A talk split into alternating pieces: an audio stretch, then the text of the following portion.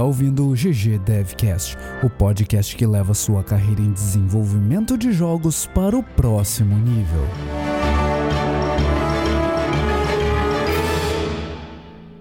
O bloco principal começa aos 17 minutos e 55 segundos.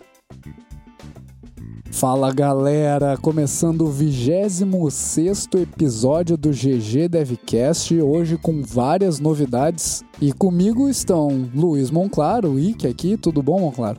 Tudo bem, fala aí galera, bem-vindos novamente. E o Juca, né, cara? Finalmente os três reunidos Yes! pra fazer um episódio maneiro. Tudo de boa, Juca? Tudo de boa. Tô, com- tô segurando o microfone aqui, resbalando, minha mão tá suando porque hoje está quente. Tá can- Tá tô quente? cansado isso, mas é, é, é verdade. E eu tô olhando agora, nesse momento, estou olhando fotos de The Witness na vida real. Porque eu voltei a jogar. Ah, aliás, a gente E tem uma pergunta viciado. muito importante, Juliano. Mande essa Por pergunta. que, por que que seu Steam tá mostrando que você tá jogando pra sempre? Porque Você tá eu... online no The Witness agora. You've played The Witness for 122 horas.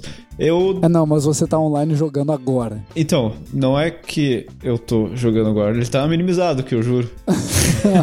Mas você deixa ele Entendi. ligado, hein? E, Eu e de ele madrugada aqui. também. Eu volto a jogar, eu a- a- abro ele aqui. Não Entendi. precisava nem de save. E, e de madrugada também, bem de boas, assim. Não precisava nem de save. Então tá bom, Júlio. Eu, fa- eu fazia isso com as minhas fitas pirata do Super Nintendo. Deixava a noite inteira ligado o videogame pra não perder o save. Porque não tinha save. Não tinha save. Cara, eu lembro a primeira vez que eu virei o Sonic, o Sonic 1 no Mega Drive, na vida. Eu, eu passei, sei lá, umas 3, 4 horas jogando direto o troço. Uhum. Coisa e boa. aí, aí quando eu cheguei no, no último chefe, não sei se vocês já viraram ele, mas é, Já. é aquele Robotnik que tem as, os pistões, né, que, Uhum. que sobem 10 e tal. Quando eu cheguei naquele último chefe, era a hora do Fantástico. E a mãe queria ver o Fantástico. Aí eu, ok, eu vou deixar pausado aqui e rezar pra que não dê problema. Não deu problema, consegui virar depois do Fantástico. Olha aí, senão você odiaria Fantástico pelo resto da sua vida. É, exato, por isso que eu odiaria Fantástico, Imagina, ia ter um trauma com fantástico. né? O final do Sonic é fantástico. Ah! Nossa, Juliano. Pra mim foi parecido com o Donkey Kong 1. É, eu passei o dia inteiro jogando. É, cheguei lá no finalzinho. Esqueci o nome do, do boss. Mas enfim, cheguei lá. Aí era hora de dormir já. Meu pai falou: Vamos dormir, vai pra cama e tal. Eu falei: Mas pai, vou perder aqui o save dele. Falou: Não tem problema, deixa ligado a noite inteira. Eu falei: A noite Boa. inteira? Sério? E. Esse dia aí eu, eu fiquei feliz, cara. Daí no outro dia eu fui lá e a gente fechou o jogo. Olha. Ah, olha, é, é impressionante como tem uma galera hoje que não sabe o que era perrengue de jogar um tempo atrás, né? Eu achei que teu pai ia dizer isso e ia lá desligar quando estivesse dormindo. Não, cara, imagina que maldade, cara. Eu, eu lembro de outra situação também, tinha. Tem, tem várias situações do, do Mega Drive que são muito bizarras. A primeira é que a mãe comprou na inocência o, o Mega Drive versão japonesa. E Hum. o primeiro jogo que eu ganhei era a versão americana. E não Putz, funcionava. não, não. É. E aí a gente levou lá num, num cara no centro que fazia desbloqueio. Caraca, Nossa. olha os bloqueios, O- o a- a desbloqueio na indústria época- brasileira. né? Depois eu, eu descobri o que, que era o desbloqueio no Mega Drive. Tem um parafuso, tinha um parafuso embaixo do videogame que era um, um seletor, que dizia Uhum. se ele era japonês ou americano. Nossa, cara. Aí sim, hein, cara. Esse nível, cara, esse nível. Ah, Nossa, Region Free é sem parafuso. Né? E as novidades, Juliano? Acho que eu, eu vou começar com as novidades. Começa com as novidades, cara. de, Eu de quero, contato. quero saber né? quais são as novidades. Al- alguém nos mandou um comentário dizendo que tá ridiculamente difícil de achar a forma de contato com a gente. E não foi o primeiro. E não foi o primeiro. Então a gente tomou vergonha na cara aqui. E existem uma série de novos e-mails agora para entrar em contato com a gente. O principal deles é o contato arroba ggdevcast.com.br. A gente está desativando o ggdevcast.gmail.com. Ele ainda vai funcionar por um tempo, mas a gente recomenda que você use então o contato Esse é aquele você e-mail quiser- pra quando você quer mandar pra todo mundo, não sabe pra quem mandar, quer levar o GG pra sua festa do seu filho, você manda pra contato. Exatamente. Se você quiser entrar em contato diretamente comigo, com o Juca ou com o, Ike, você faz exatamente isso. Você manda um e-mail para balde@ggdevcast.com.br, juca@ggdevcast.com.br ou wiki@ggdevcast.com.br. Todos os e-mails estão funcionando. Uh, já testamos aqui, tá tudo bem configuradinho. Então você não pode dizer que não tem como entrar em contato com a gente. Não sabe o nosso e-mail de contato? manda e-mail para qualquer coisa, arroba ggdevcast.com.br que a gente recebe. Né? Então acho que agora vai ficar bem fácil de achar o e-mail, dado que você não precisa achar ele. Você pode mandar ele para qualquer lugar. Maneiro. Nem Vou eu até sabia botar uma dessa de fotinha. mandar pra qualquer lugar. É, você pode mandar ele para qualquer lugar que ele chega no contato. Olha aí que Caramba. legal, cara. Olha. Tudo altamente configurado. Essa foi a primeira novidade. Segunda novidade aí ah, é que a gente tá no processo de organizar um Patreon. Porra, lá vem eles com o Patreon, mais um Aí querem, né? Patreon. Arrancar nosso querem dinheiro. ganhar dinheiro da gente. É, enfim. A gente tá aí há 25 episódios no ar e as contas começam a chegar, né? Então a gente vai precisar de uma ajuda da galera para manter o, o programa funcionando e saudável e no ar e semanal e tudo mais. A gente vai ter mais detalhes nos próximos episódios. Por enquanto a gente tá na, na fase de idealização, ah, tentando entender que tipo de recompensa que a gente pode trazer para vocês, o que que seria legal, o que que realmente adicionaria ah, no para a vida do cara que contribuir com o, com o podcast. Mas novidades virão aí nesse sentido também. Quem não sabe manter um podcast é um, é um troço não caro, mas também não é muito barato. Então Custa tempo. É, além do tempo, né? Custa tempo, mas tempo é, é, é um dos, dos fatores menos relevantes, eu acho. Fora o fato de que a gente não tem edição profissional e tudo mais, que, que é um ponto a, a, a se pensar também. Mas tem hospedagem de arquivos, tem domínio, tem site, tem um monte de parafernálias que a gente tem que manter no ar para atender a comunidade que, que acabam tendo um custo significativo pra gente, né? Tempo é o de menos. Tempo a gente arruma tempo. Tempo bem investido. Tempo bem investido, exatamente. Mas e aí, Juliano? A gente também tá mudando um pouco a estrutura do programa, né? A gente, alguns de vocês já viram, tá se concentrando em responder as perguntas direto no blog. Ah, por que isso? A gente percebeu que o cara que, que não ouviu os programas, e quanto mais programas, mais difícil isso se torna, né? Acaba não recebendo as mesmas respostas que, que a gente deu nos, nos episódios. Então a gente vai se concentrar em responder os, os comentários direto no blog. Ah, eventualmente a gente vai trazer alguns aqui pro, pro programa também, quando eles forem ah, mais interessantes, assim. E parecido com os temas também, né? Parecidos com o tema, exato. Se eles tiverem relação com o tema, a gente vai trazer. E, e a gente vai tentar, então, sempre responder no blog também para ficar para posteridade. Assim você não precisa ouvir 40 episódios para descobrir em que episódio que a gente respondeu a pergunta daquele cara que é a mesma que a sua. Uhum. Então acho que isso Boa. deve dar uma ajuda também. E nos dá mais tempo no, no programa também para concentrar em jogos de destaque. Ah, a gente quer trazer de volta o quadro de dica dos devs. Acho que era um quadro bem legal. Muita gente pediu nos comentários. É verdade. Uh, né, pra gente trazer as dicas ali, livros, filmes, canais de YouTube, temas de estudo, uh, até notícias que a gente parou de trazer. Acho que tem algumas notícias que acabam sendo dicas pra quem tá, tá entrando na área ou pra quem já tá na área e quer entender melhor sobre a indústria. E, e a gente vai trazer isso de volta também. E dar mais tempo pro conteúdo principal do, do programa, que é o, o grande motivo para você estar nos ouvindo aqui, né? Você não, não tá aqui só porque você acha a minha voz legal, a voz do Monclar legal e os olhos do Juliano lindos. Nem dá pra Você ver. tá aqui porque você quer conteúdo, né? Nem dá pra ver. Mas um dia vai dar, né, Juliano? Sim. Olha aí essa galera. Quem essa sabe? galera dos vídeos.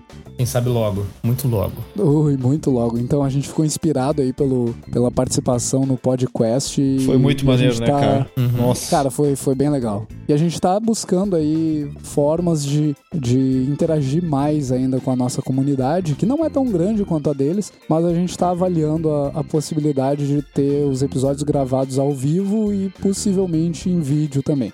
Fazer live ali no YouTube, de repente no Twitch também ao mesmo tempo, porque é muito legal poder interagir em tempo real com o pessoal. A gente percebeu isso fazendo lá o- a gravação do podcast. Foi, foi muito, muito divertido mesmo.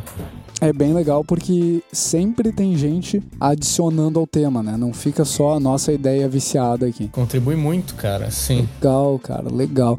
Ô, ô Juliano, eu não te perguntei antes, mas você tem um jogo de destaque? Jogo destaque, sim, cara. Hoje a gente vai falar do jogo Tiny Little Bastards. Eu gostei desse jogo de cara, sabe por quê? Por quê? Porque o objetivo principal do jogo é recuperar a cerveja roubada. Então, Nossa. sim. As pessoas que me conhecem sabem que eu sou um apreciador de cerveja, gosto muito. Aqui em Porto Alegre a gente tem várias cervejas, cervejas artesanais, é uma capital muito boa nesse, nesse sentido. E o jogo é, é um jogo em plataforma, estilo action RPG, onde tu controla um personagem que tem diferentes habilidades, aquela aquela história clássica de RPGs, né? Tu tem um personagem diferente com mecânicas diferentes e tu vai andando com ele pelo cenário e o jogo se transforma conforme tu vai escolhendo esses diferentes personagens, né? Porque eles um pula mais alto, outro tem um impacto diferente, tem mais dano, menos dano, né? E você vai aí recuperar sua cerveja, o jogo bem bonitinho, tá bem polido. 2D, eu vi que eles fizeram uma campanha no Catarse também, já estão com a campanha aprovada, então tá aí, eu quero ver logo esse jogo lançado aí pra gente jogar aqui também. E é isso aí, cara, muito legal. Eu, eu não vi muito o jogo, eu lembro da campanha deles no, no Catarse, acho que faz uns dois anos, talvez. Mais ou menos dois anos. E, e na época eu achei bem interessante. E, e tu sabe nos dizer em que etapa eles estão, assim? Se falta muito pra lançar, se falta pouco pra lançar, qual é a situação do, do jogo? Em abril de 2017 tem a entrega prevista aqui. Hã? Não, não. Ano passado. Pois é, não sei, cara. Ah, não, aqui são as entregas dos caras que estão. As recompensas do Catarse, né? Ah, quando ok. que é. a- Quando que é o jogo? Quero saber quando é que lança. É, quando lança eu não achei, cara. Plataformas: o jogo vai ser lançado para PS4, Xbox One, Windows, Mac e Linux. Tem recompensa física, cara, inclusive na campanha do Catarse. Pô, pena que a gente perdeu. né? Tá desenvolvido em Unity. Data de lançamento, terceiro quarto de 2018. Ah, é? Hum, É, tá Olha no- aí. na página deles no Steam ali. Então a gente pode esperar ele lá por setembro, talvez. Agosto, setembro. Maneiríssimo, maneiríssimo. Legal, cara, legal. Maneiríssimos. É, o, o jogo ele é muito legal. Ele me lembra um outro jogo, na real, que, que também é um RPG, tem três personagens que tu alterna Vikings. entre eles. The Lost Vikings? Não, não é o The Last Pô, Vikings. Esse é maneiro. Um jogo de que tem um, um Não, mago, Trine? um arqueiro, Trine, exato, Trine. Trine. Ah, agora ah, acho que. Exato, me lembrou do Trine. Acho que é bem mais semelhante com o Trine mesmo. É, ele me lembra bastante do Trine. Vamos acompanhar, o jogo parece que tem, tem bastante potencial. Acho que eles ah, exploraram bem as mecânicas ali pela descrição do, do jogo, principalmente. Eles estão buscando ter mais ah, foco em crafting também. Sim, tu consegue ter. Tu tem uma árvore de skills, né? Bem semelhante ao RPG. Tu consegue investir em diferentes skills. Show de bola, show de bola. Legal, cara. E, Juliano, qual é o nosso tema, Juliano? O que a gente vai falar hoje? Hoje não tem dica, a gente não se preparou pra dica, né? Então vamos pular a dica, a menos que vocês tenham dica. Vocês têm dica? Cara, Hum, não. eu tenho uma notícia, cara. Então a, a notícia serve de dica, Juliano. Ah, eu vou dar notícia então também. Ê, olha aí o pessoal inspirado. A notícia de hoje, cara, é que você vai poder hackear o seu Nintendo Switch usando o software do Labo. Lembra do Labo? Da- da- das caixas de papelão pro Nintendo Switch? Não lembro. Então, para você conseguir usar os inputs do Labo, você vai poder hackear ele com o software que a, que a Nintendo vai liberar para você. Imagina que bacana. Aí você consegue É ver. um safe hack, assim. Cê- É. Mas você vai poder desenvolver coisa pro labo? Não entendi. Sim, você pode fazer seus. Fazer, um, acho que um custom input, por exemplo, Putz, que massa. direto no, nesse negócio. Aí você pode juntar seu próprio papelão em casa ali, faz, faz um controlinho feito de sucata, muito maneiro e vai. Outra coisa que eu não sei se eu sonhei com isso ou se é, é de verdade, eu vi alguma coisa sobre ah, você pode desenvolver jogos diretamente no Switch. Really? É, eu, eu ouvi alguma coisa, eu- talvez eu tenha sonhado com isso. Mas enfim, a gente traz a informação em algum outro episódio, se, Não fiquei sabendo. Vou largar o PC então, vou desenvolver no Switch. né? Switch show de bola, cara. O Switch tá crescendo de um jeito aí. Eu tive dois pesadelos, na verdade. Os dois é onde o Switch entortou depois do terror que o balde jogou.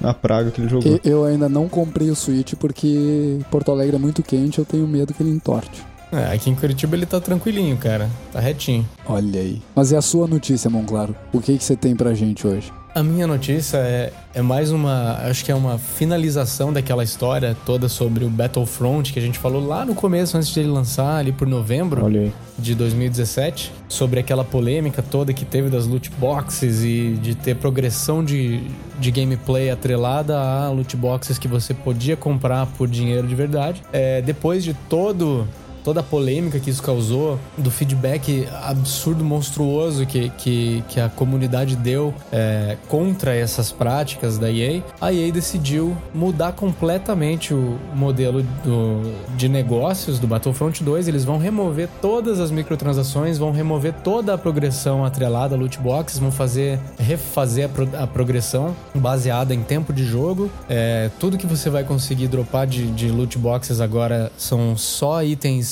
cosméticos, só, ou seja, itens que não alteram em nada a gameplay. E isso mostra o poder né, da, do público. E, e eu achei muito legal que a EA ouviu, é, considerou as opiniões do, do público e.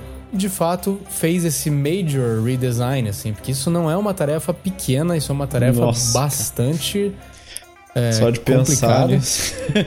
É, os caras vão. Basicamente, eles re- reordenaram toda, toda a progressão pra fazer como se fosse de uma forma mais tradicional, né? Essa, e esse update ele vai chegar agora dia 21 de março já. Eu vou dar uma conferida. Fiquei bem feliz, né? Já, já até falei. Mas, cara, isso eu acho que é um passo positivo para numa direção bem legal, assim. Acho que eles. é, Acho que vai demorar até algum outro desenvolvedor tentar fazer alguma coisa similar. Acho que isso é bom pro, pro, pro consumidor, é bom também pro desenvolvedor, porque infelizmente isso deu uma, um efeito bem contrário é, em questão de loot boxes para desenvolvedores, né? Teve países que im- impla- implantaram leis contra isso em jogos, porque começaram a tratar isso como é, gambling, né? Como um jogo de apostas. Sim. Isso acho que ren- renderia outra discussão e tal. É, mas enfim, eu acho que isso, isso em geral pra mim foi uma, foi uma boa decisão. E como jogador eu tô bem empolgado pra ver o que, aonde que vai chegar isso. Bem bacana. Deu, deu vontade. Deu vontade de descobrir o que que... Como é que eles fizeram. Show de bola, cara. E o bloco principal, senhor Balde, qual é o tema? Bem, hoje, hoje, hoje é com o Monclar, cara. Eu, eu não vou nem, nem falar nada. Qual é o tema hoje, Monclar? Hoje o tema é o meu tema favorito dentro dos do desenvolvimento de jogos. É, é uma das coisas que eu mais gosto relacionadas a, a- a games, que é, que vocês já ouviram muito eu falar, esportes. Esportes eletrônicos. É, esse tema a gente decidiu meio que de última hora, porque a gente já. A gente. O balde, né, se deu conta que a gente fala tanto sobre, pelas bordas ali, sobre esportes, mas nunca se aprofunda. A gente e Então você. hoje né? a gente.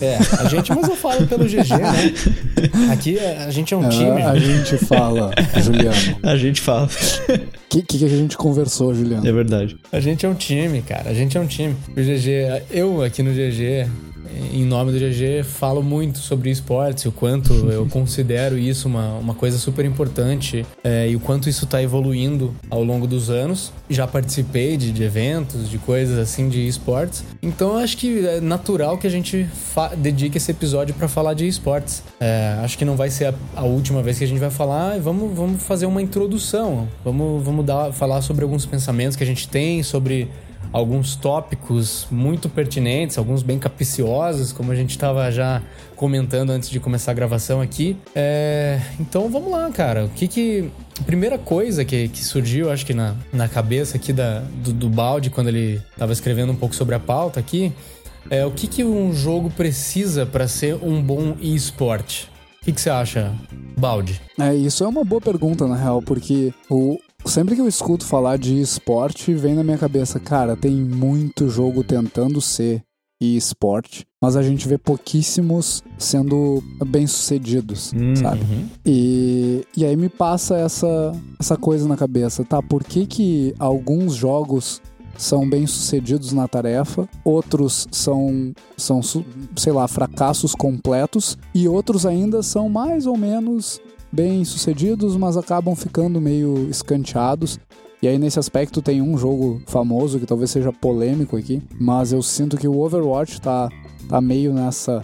Uhum. Nesse limbo, assim, porque eles ainda não conseguiram, Sim. o pessoal da Blizzard ainda não conseguiu transformar o jogo num, num esporte bacana. E olha que eles estão Tão tentando forte, com muita né? força agora com a Overwatch League rolando, né? Exatamente. E aí, um, um dos pontos principais pra mim no, no lance do esporte não tem relação direta com o jogo em si. E, e aí eu quero que vocês me corrijam se eu tiver muito errado aqui, mas eu, eu sinto que os jogos que são mais bem sucedidos na tarefa de serem bons e esportes são aqueles que oferecem para a comunidade não só um jogo muito bom, mas ferramental para que esse jogo possa ser assistido por outras pessoas. Sim. Eu assisto muita partida de, de League of Legends, de Dota, e, e aí eu sou mega agnóstico, eu não tenho meu preferido, eu gosto dos dois, acho jogos sensacionais. Eu assisto muita partida de, de Clash Royale no celular, e a gente vai falar um pouquinho de esportes no celular também. E eu tenho uma dificuldade absurda de ver partida de Overwatch. Eu, Uhum. eu acho que as partidas de Overwatch elas são cansativas de, de entender. Uhum. É, é difícil de sacar o que está acontecendo ali, porque não tem uma forma de das pessoas que estão organizando os campeonatos, organizando as, as transmissões, ah, selecionarem cenas legais, ângulos legais. Uhum. Normalmente tu tá vendo a visão de um dos jogadores e, e normalmente não é a melhor visão possível Sim. no jogo, porque tu não tá na cabeça do cara, o cara se movimenta erraticamente às vezes. Se tu não entende dos mapas, tu fica totalmente perdido na movimentação Sim, e posicionamento do time. Tu não tem uma forma de sa- sacar fácil onde estão todos os outros jogadores, qual é a estratégia que eles estão usando. Eu, Uhum. eu sinto que até os narradores têm dificuldade de acompanhar a partida, sabe? Acho que Sim. esse é um dos principais pontos pro, cara, pro jogo ser um bom esporte ou um mau esporte. Tem alguns jogos que já tem essa característica embutida, assim. Ah, tu pega o, o Street Fighter, cara, é fácil ver uma partida de, de Street Fighter.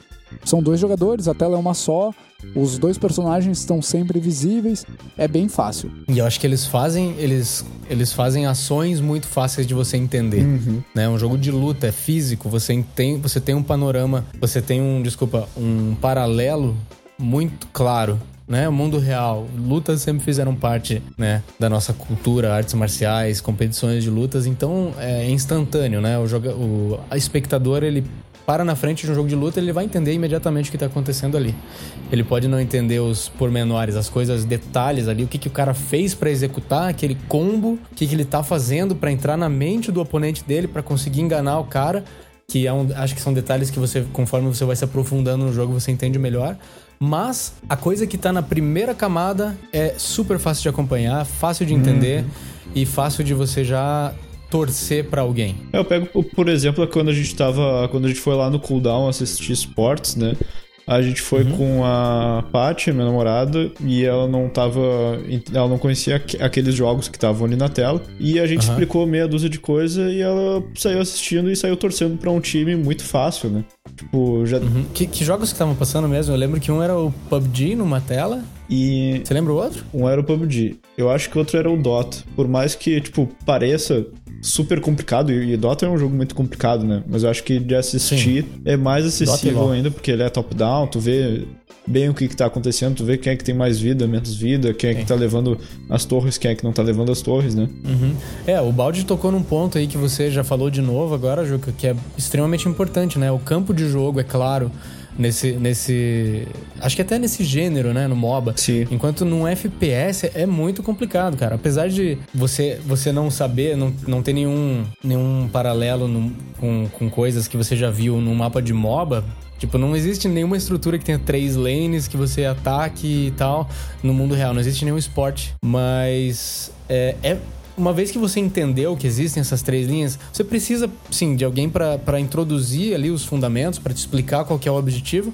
Mas uma vez que você entendeu isso, é, você vai conseguir entender um pouco do andamento da partida. Como o Baldi já falou, as ferramentas que tem para fazer uma transmissão ser bem entendida estão lá. É, a, a Riot está fazendo um ótimo trabalho e a Valve também com isso. A, a Blizzard também com Heroes of the Storm, né? Eles fizeram um tempo atrás um campeonato que passou na ESPN e eu lembro de ter visto a, a, a interface deles era completamente diferente da interface do, do, jogador. Tinha até menos informações que eu, como jogador do negócio, senti falta. Mas aí eu fiquei pensando, pô, acho que o cara que tá assistindo isso na ESPN, que é completamente leigo nisso, é, é, é tudo que ele precisa tá ali, entendeu? Perfeito. É, mas seguindo ali, eu até perdi o, perdi o ponto. Sobre a acessibilidade, né? De... Sim, isso versus. Até acho que um FPS é difícil, mais difícil de acompanhar. Por exemplo, o, o Overwatch. É, os mapas, eles, sabe, é, é, um sobe e desce, às vezes tem múltiplos andares, difícil de entender exatamente o que o cara então, vai fazer. Então, cara, eu quero dar um, arriscar um pitaco aqui. Uhum. O CS funciona, e eu acho que um dos fatores para ele funcionar bem é porque, mesmo ele sendo um FPS, ele é bem horizontal ainda, né? Ele não tem muita verticalidade. A maioria dos, ele tem menos é, maioria dos mapas uhum. é bem horizontal, né? Pega o Dust Sim, 2, é. tem alguma verticalidade, mas é muito pequena comparado a um Overwatch. Verdade, personagem... cara, verdade. Eu tenho, eu tenho a sensação que o CS funciona muito melhor do que qualquer outro FPS, até já, já vou falar já de prima. Funciona melhor que o Rainbow Six, funciona melhor que o Overwatch, funciona melhor que Quake, qualquer outro Qualquer outro FPS, o CS ainda tá na frente porque eu acho que tem muito menos coisas acontecendo na tela uhum. e tem muito mais previsibilidade da parte do espectador sobre o que vai acontecer. Acho que os personagens, eles eles não, não fazem movimentos erráticos, como o Baldi falou, eles não têm. Uhum. Eles não se movem extremamente rápido. Você vê o trajeto, você sabe é, que quando ele virar aquela esquinazinha ali, vai ter um cara esperando para ele, já marcando ali uma posiçãozinha, sabe? Você, uhum. como espectador, você entende isso imediatamente. Sim, tu cria expectativa. É, faz bastante você, sentido. é mais fácil, né? Até porque também todo jogo, ele, além de fisicamente ser mais horizontal, ele é mecanicamente mais horizontal. O que, que significa isso para mim? É, você não tem múltiplas classes. A, ah, a única justo. diferença que você tem entre, de repente, um jogador A, B, C, D e E de um time é, são as armas que ele, que ele tá usando. Isso, e isso é claro já, porque você vai ver, tá na mão dele ali. O cara tá segurando uma AK, o outro tá segurando uma, uma shotgun, o outro tá segurando uma, uma SMG. Você, você vai entender que aquilo vai ter alguma diferença. Você pode não saber como funciona mecanicamente, você obviamente não vai saber como funciona o recoil e por que, que aquele jogador ele puxa a mira para baixo toda vez que ele, que ele começa a atirar, mas isso não importa. O que importa é, o confronto ali, a resolução dele e toda a antecipação que às vezes um, um momento causa. Às vezes você vê um cara sozinho contra cinco, você vai pensar, meu Deus, esse cara tá ferrado. E ele consegue fazer o que a gente chama de clutch, né? O cara consegue uhum. agarrar aquela oportunidade, virar o jogo. É, e isso cria um momento fantástico, assim, no, no que, que acontece até eu acho muito legal fazer esse, esse paralelo com, com esportes, assim. Uh, eu acho que a tensão e momentos interessantes num, numa partida de CS acontecem com muito mais frequência do que acontece numa partida de futebol. Que dura. Cada tempo dura assim, 45 minutos no futebol. E às vezes tem jogos que terminam em 0 a 0 sabe? Sim. O, o, não é para comparar o que é melhor ou o que é pior. Mas eu acho que é, a maneira como as regras forçam o, o, embate ali, os confrontos entre os jogadores, faz com que seja uma coisa muito boa de assistir. Um jogo como Counter-Strike. Uhum, faz sentido. E é interessante que, que o Counter-Strike funcione, porque à primeira vista ele não é tão diferente do Overwatch no, no sentido de ferramentas disponíveis para quem está fazendo streaming. Tu também tem uhum. a, a limitação de estar tá ali com a câmera do, do jogador que está tá fazendo a ação, Fato. O, o CS ainda tem aquelas câmeras em terceira pessoa e tudo mais, vista aérea, mas as principais transmissões acontecem da visão do, de um dos jogadores. E aí a, as pessoas vão alternando nas, nas visualizações. Uhum. Mas como o Monclar falou, é, é bem mais previsível a ação de cada um dos jogadores do que no Overwatch. Acho que essa, esse é um dos grandes desafios da, da Blizzard para tornar o jogo acessível como, como um esporte. Enquanto for difícil para a audiência acompanhar o jogo, ele vai seguir sendo o que ele é hoje na minha cabeça. Ele é um jogo muito bom, mas quem tá assistindo o jogo é quem joga, sabe? Sim. Eu, eu como um cara que tô mais distante do jogo, eu não consigo me divertir Sim. assistindo uma partida de, de Overwatch. Eu não jogo League of Legends faz muito tempo, mas volta e meia eu ainda assisto uma partida de League of Legends, porque é mais fácil de entender o que tá acontecendo, sabe? É mais, Uhum. mais simples pra mim acompanhar o que tá acontecendo. O, o League of Legends e o Dota são, são dois exemplos absurdos, assim, extremos, porque existe um investimento muito grande Hum, por parte dos desenvolvedores em criar o ferramental para a transmissão ser legal. Então eles Sim. têm aquela inteligência artificial controlando a câmera ao redor do, do mapa, Uhum. que simplifica entender as jogadas mais legais também. Eu acho que o, o investimento que você tem que botar no seu ferramental, se você almeja ser um, ter um esporte, né, como produto, tem que ser proporcional ao escopo do seu projeto. Não, não adianta você ah, falar, putz, eu vou fazer o próximo esporte aqui e não dar nenhuma atenção pra isso, né? É, parece uma coisa muito difícil tu desenvolver o jogo pro. Além de desenvolver pro player, desenvolver ele pro cara que tá assistindo, né? Sim. Porque é um outro tipo de design, né? Tu, tu tem um terceiro Sim. Uhum. design ou alguma coisa assim. Ah, Junto com isso, eu tenho uma, uma pergunta que eu vou deixar aqui no ar também, que é: o desenvolvedor desenvolve um esporte, um e-esporte, ou a comunidade transforma um jogo num e-esporte? Até onde E um cara pode desenvolver um esporte, os desenvolvedores podem fazer um esporte, e até onde a comunidade pega esse produto e transforma, porque pega muito título que não foi pensado para ser um esporte no início, Uhum. e agora é, e tem muito título que se propõe a ser um esporte e ainda não é, né? Uhum. Vamos ver. Eu acho que. Eu, não- eu posso estar errado, tá? É, é minha percepção, mas eu, eu não sei se o League of Legends foi criado já com esse intuito. Nem o Dota. Porque o Dota 1 ele foi criado como um mod de Warcraft, né? Pois é, o Uhum, gênero. Isso eu exato. tenho certeza, já que ele não foi criado pra ser um esporte. É, eu acho que existe um pouco dos dois, assim, hoje Também pelo menos, acho. existe Sim. um pouco dos dois. Existem hoje desenvolvedores fazendo jogos visando transformar eles em esporte. Acho que o Clash Royale veio com essa com essa perspectiva, assim, ele já foi desenvolvido com essa essa máxima em mente, assim, vamos fazer um esporte no celular. É a própria pivotagem do Fortnite também, né? Exato, exato. Então, mas tem casos que não, tem casos que aconteceram. O caso do Dota, eu, eu acho que simplesmente aconteceu. Ele era um Também mod, acho. como o Monclar falou, e em determinado momento as pessoas perceberam que era legal de não só jogar, mas assistir também. Sim. E não só assistir, mas fazer campeonatos e. Mostrar o que e tá fazendo, aconteceu, sabe? Exato. StarCraft. Sim. StarCraft é outro que, É a cara. mesma coisa, a mesma coisa. Não, não foi criado pra ser esporte. Nem, nem se falava em esporte no, Pois é. no início do Eu StarCraft. acho que é um dos pioneiros, né, Sim, do sim.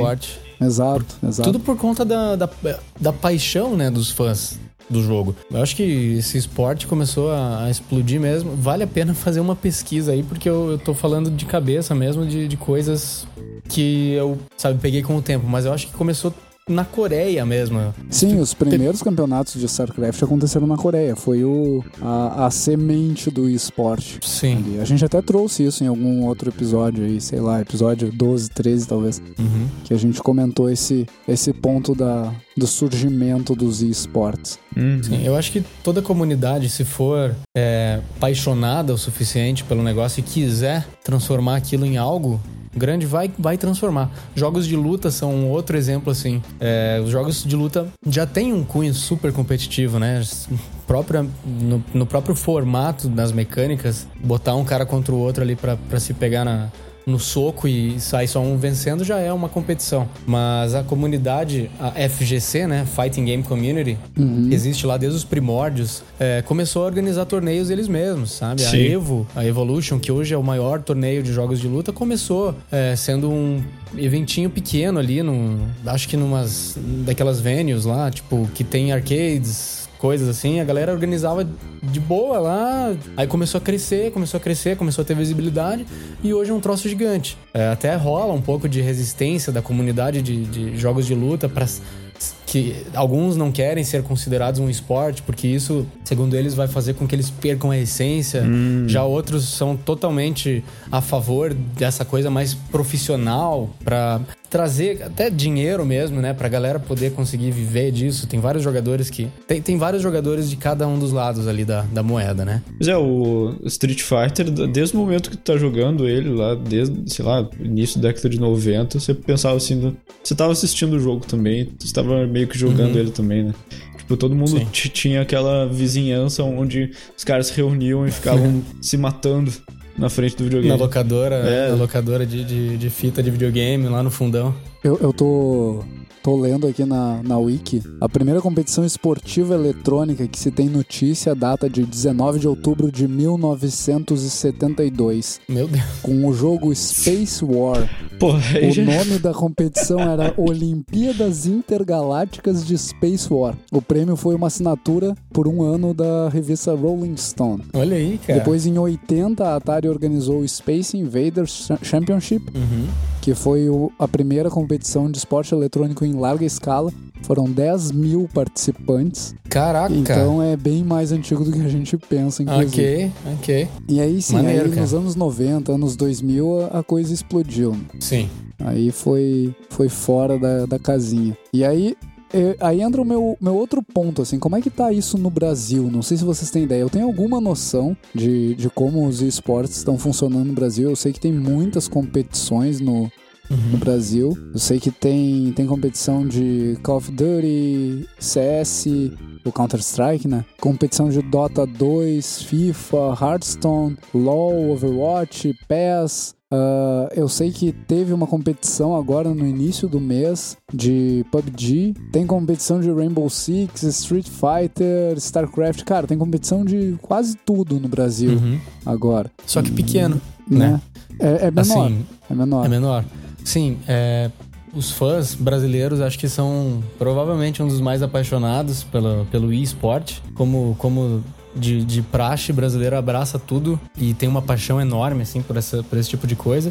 E eu vejo é, eventos assim acontecendo. É, o, que, o que ainda falta é um evento grande. Eu acho que, de repente, surgir aqui. Eu acho que acontecem etapas de eventos grandes aqui, como aconteceu no, em novembro do ano passado, a- as finais mundiais, né, do, do Rainbow Six, da, da Pro League, né? Trouxeram todos os times pra cá. Foi, foi feito em São Paulo, ali na. Esqueci o nome da arena agora, cara. Tava com o nome na cabeça até agora, eu fui lembrar, perdi. Mas, enfim. É, Max 5. Enfim, foi lá num é um galpãozão lá, juntaram todo mundo, veio toda a galera da Ubisoft, vieram os narradores, é, todos os times. Foi, foi do caramba, meu primo tava lá, ele fez umas filmagens. É, o que tem também, assim, eu acho que é isso que eu falei, são etapas, né? Aí, eventos grandes daqui, acho que só não tem nada tão grande quanto uma ESL, quanto é, uma E-League, etc. Mas tem rolado bastante eventos. Aqui no, em Curitiba, no Parque Barigui, eu não lembro que mês foi isso.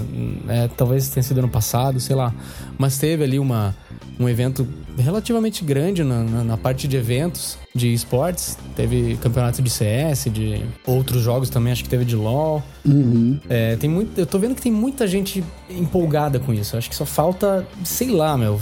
Talvez tenha já alguma coisa quase pronta pra, pra explodir aí. Sim, Vai, é, eu, eu vejo muito, perto. muito campeonato que, que acontece aqui, eh, os maiores principalmente, eles acontecem aqui porque tem muito incentivo fora do Brasil ainda, né? Eu sei que a gente tá gravando hoje dia 17 de março, ontem, dia 16 de março, começou o circuito nacional, o, National Circuit da CWL, que é o campeonato de Call of Duty, e tá rolando no Brasil e no México até dia 13 de abril, é, o- é a segunda etapa do, do campeonato internacional, né? E aí a classificatória pro, pro campeonato internacional. E começou também, ah, tá começando hoje, na real, se não me engano, o campeonato de, de PES, o Regional das Américas, a PES League, mas Uhum. são campeonatos internacionais que acontecem no Brasil porque tem esse incentivo grande de outras organizações, né? E eu acho que sim, falta um pouco de incentivo aqui. Acho que a gente tem ah, todo o, o aparato de pessoas para assistir. Sim. A gente tem pessoas interessadas em participar também. A gente tem alguns dos times ah, mais bem preparados do, Uhum. do mundo, né, aqui. Tá, Sim. ah, tá rolando também o, o Monclar, que, que curte muito. Acho que começou dia 11, agora, o quê? Brasileirão de Rainbow Six. Sim, sim, já assisti as primeiras partidas, foi no domingo passado, amanhã tem mais. Olha aí. E vai até setembro, né, Monclar? Não sei se tu tá ligado no final. Sim, ele, ele é um torneio gigante, assim, ele vai. é, Todo domingo tem partidas, vai ser todos contra todos, se eu não me engano, é isso aí. Aí depois vão ter os playoffs e o negócio vai. Né? É, É um impressionante. negócio pra ser aquele entretenimento.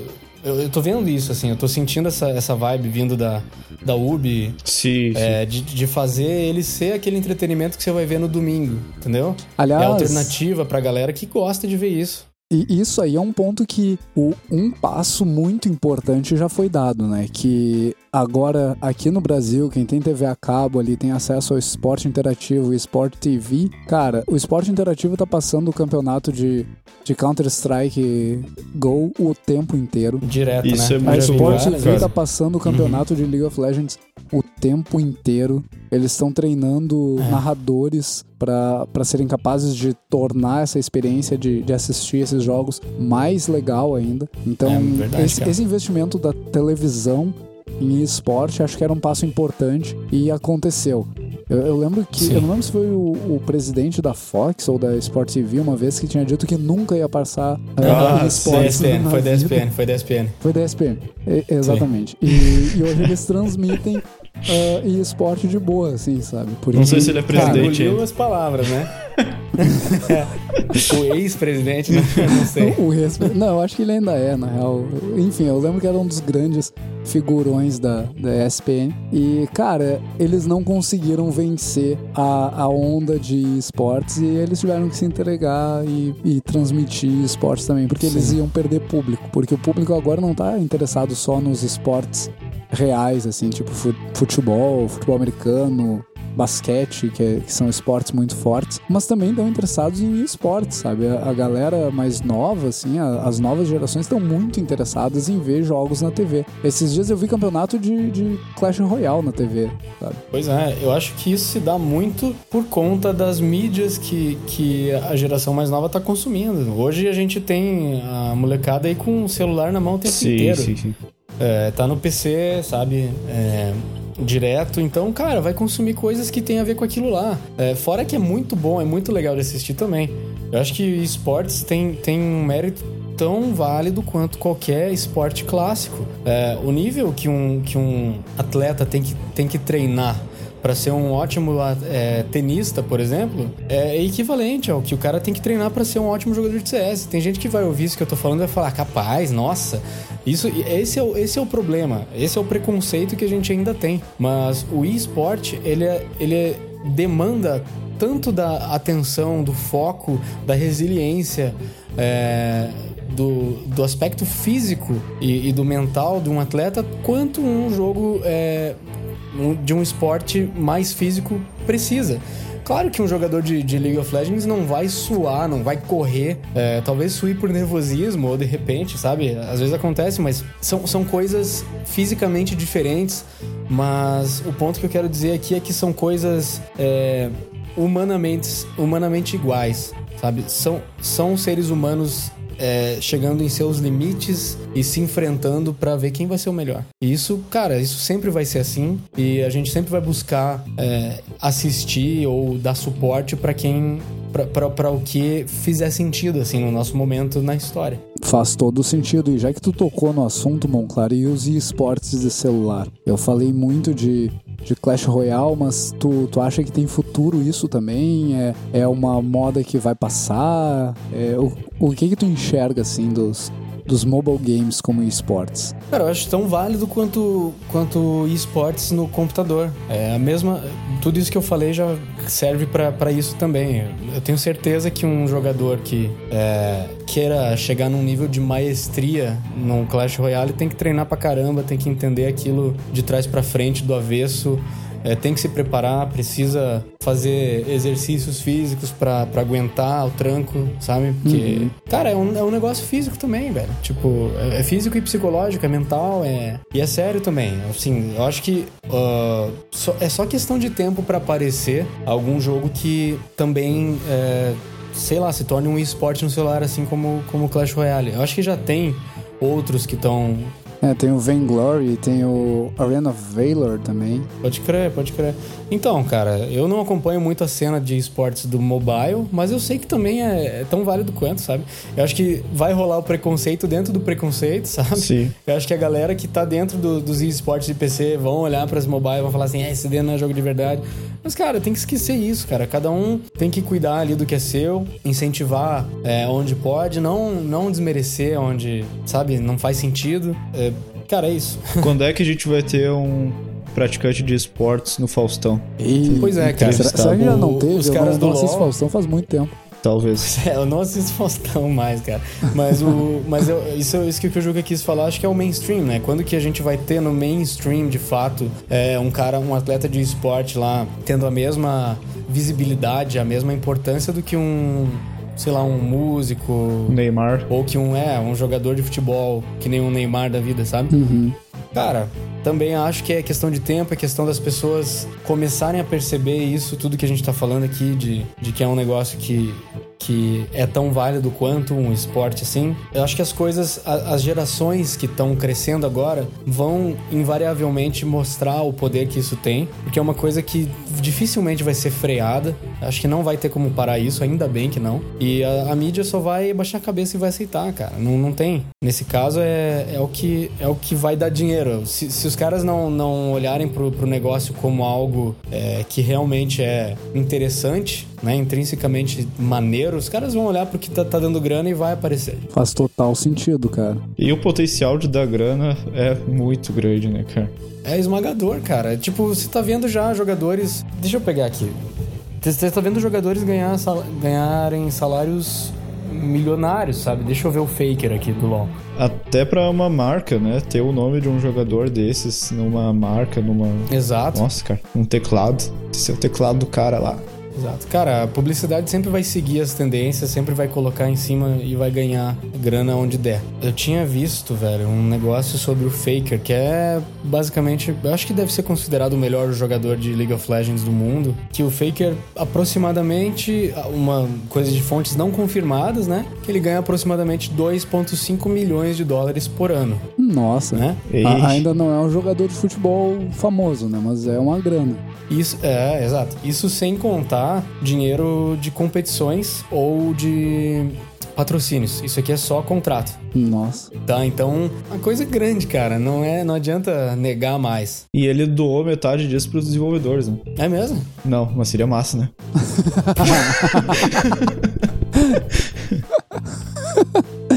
Ai, o Juliano tá muito comediante hoje, cara. Mas, cara, genial. Eu sei que o eu sei que o Daigo, o campeão lá, o Daigo, jogador lendário, antológico do StarCraft, do, nossa, StarCraft, já tá certinho mesmo. do Street Fighter, Daigo Mehara, em 2015 ele ganhou a Capcom Cup e ele doou todo o prêmio dele para pro Evolution Scholarship Fund, Caramba, que é um fundo de educacional que foda. pra galera estudar game design. Que É massa. Genial, fantástico, cara. Fantástico. Cara, eu, eu acho que a gente falou bastante de esporte, já faz quase uma hora que a gente tá gravando aqui. Que? Vocês não, não Já? tão- É, cara, vocês não, não acompanham o Cara, eu tô né? falando, cara, eu adoro esse assunto. Eu posso falar o dia inteiro sobre isso. E, e eu quero, na real, agora, dando mais notícias sobre o podcast, quero agradecer aos nossos mais de 600 inscritos no feed. Eu Caramba! fazia muito tempo que eu não Olha olhava as aí, estatísticas do feed, a gente tá com mais de 600 pessoas inscritas no feed agora. A gente tava em décimo alguma coisa no iTunes, inclusive, esses dias. Então, louco. agradecer a audiência aí, o pessoal tá, tá interagindo bastante com, com a plataforma. Se você não se inscreveu no feed ainda, se inscreve lá. É, é, como eu sempre digo, é mais fácil de acompanhar as novidades ali pelo feed. Você não precisa ir atrás do site para descobrir que tem um episódio novo. Não precisa ir atrás do site para descobrir que tem um post novo. Aparece tudo no seu feed. Eu uso muito no, no Android ali o Pocket Cast, mas tem alguns outros gratuitos até que você pode usar para assinar o feed. Na, na Apple, obviamente, o, o iTunes é o mais amigável para você utilizar. E, de novo, formas de contato. A gente agora tem o contato arroba ggdevcast.com.br. Abraço pro Sicance que encheu o saco até a gente fazer esse e-mail funcionar. né? E, eu, se canse, ontem mesmo tava me incomodando. É, porque vocês são muito profissionais tendo um e-mail ggdevcast.gmail.com. Eu, cara, desculpa, cara. É. Né? Fazer o quê? ggdevcast.terra. Arroba zipmail.com. Eu tinha um zipmail, cara. Eu tinha um zipmail. Zipmail. Ainda existe o zipmail, cara. É capaz de existir o zipmail ainda. Zipmail. Cara, existe o zipmail ainda.